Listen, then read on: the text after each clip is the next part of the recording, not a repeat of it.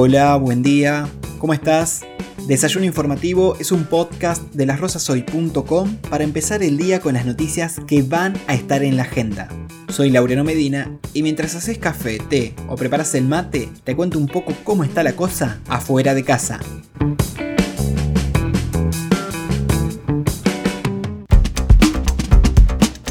Miércoles 28 de julio comenzamos informando que el Consejo Federal de Salud resolvió ayer priorizar completar los esquemas de vacunación contra el coronavirus con el objetivo de que en el transcurso de agosto el 60% de quienes tienen más de 50 años cuenten con las dos dosis. Tanto las vacunas de AstraZeneca como las 8 millones de dosis de Sinopharm que llegarán en agosto estarán destinadas principalmente a este fin. Además, hoy comenzarán a distribuirse en todas las jurisdicciones del país más de 900.000 dosis de la vacuna moderna para iniciar el esquema de inoculaciones en las niñas, niños y adolescentes de entre 12 y 17 años con comorbilidades. A Santa Fe llegarán 70.280 dosis, pero de todas formas hay que esperar que la Agencia Europea de Medicamentos concrete la aprobación formal. Compartimos la palabra de la ministra de Salud provincial Sonia Martorano en el turnero provincial podrán inscribirse entre 12 y 17 años que tengan estas situaciones priorizadas y aquellos que ya hayan inscrito y no hayan podido elegir podrán editar y inscribirse de esta manera.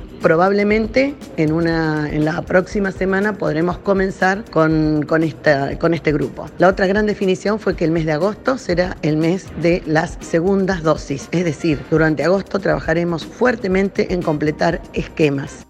Por su parte, la ministra de Salud de la Nación, Carla Bisotti, anunció la compra de 20 millones de dosis de Pfizer, las cuales llegarían antes de diciembre. Esta es una de las vacunas que se están empleando en adolescentes de 12 a 17 años. No se descarta además que a lo largo de agosto se autorice también a Sinopharm para menores de 18, teniendo en cuenta que ya se aplica en China a esa franja etaria. Cambiamos de tema y te contamos que ANSES anunció el cronograma de pago del bono de 5 pesos para jubilaciones y pensiones de hasta dos haberes mínimos, es decir, 46.129 pesos con 40 centavos. Las liquidaciones se harán según terminación de documento y serán del 2 al 6 de agosto para titulares de pensiones no contributivas, del 9 al 23 para titulares de pensiones y jubilaciones que no superen los 25.900 23 pesos y del 24 al 30 para quienes sí superen ese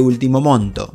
Además, el gobierno cambió los requisitos para acceder a un crédito para la construcción. Las y los trabajadores que cobran un haber mínimo quedaron habilitados para pedirlo dentro del programa Casa Propia, también conocido como Procrear 2. El financiamiento estará destinado a quienes busquen construir hasta 40 metros cuadrados como primera vivienda, ya sea en lote propio o en el fondo o arriba de la casa de un familiar. Alguien que cobre un salario mínimo pagará una cuota de 6.700 pesos con un tope de hasta el 25% de sus ingresos. Para cerrar, ayer comenzó en Rosario el juicio oral y público sobre un caso de extremo sometimiento del que fue víctima una mujer que logró escapar de Oscar Alberto Raco, quien la mantuvo encerrada casi en estado de esclavitud desde 1996 hasta mayo de 2019. El hombre afronta un pedido de pena de 18 años de prisión por abuso sexual con acceso carnal, privación ilegítima de la libertad y reducción a la servidumbre. Se estima que el juicio terminará el 2 de agosto y la fiscal Luciana Valarela llevará adelante la acusación. Para hoy se espera que el cielo esté despejado, con temperaturas que irán de los 2 a los 11 grados centígrados. Esto fue todo por hoy. Gracias por compartir el desayuno. Nos encontramos nuevamente mañana. Buen día.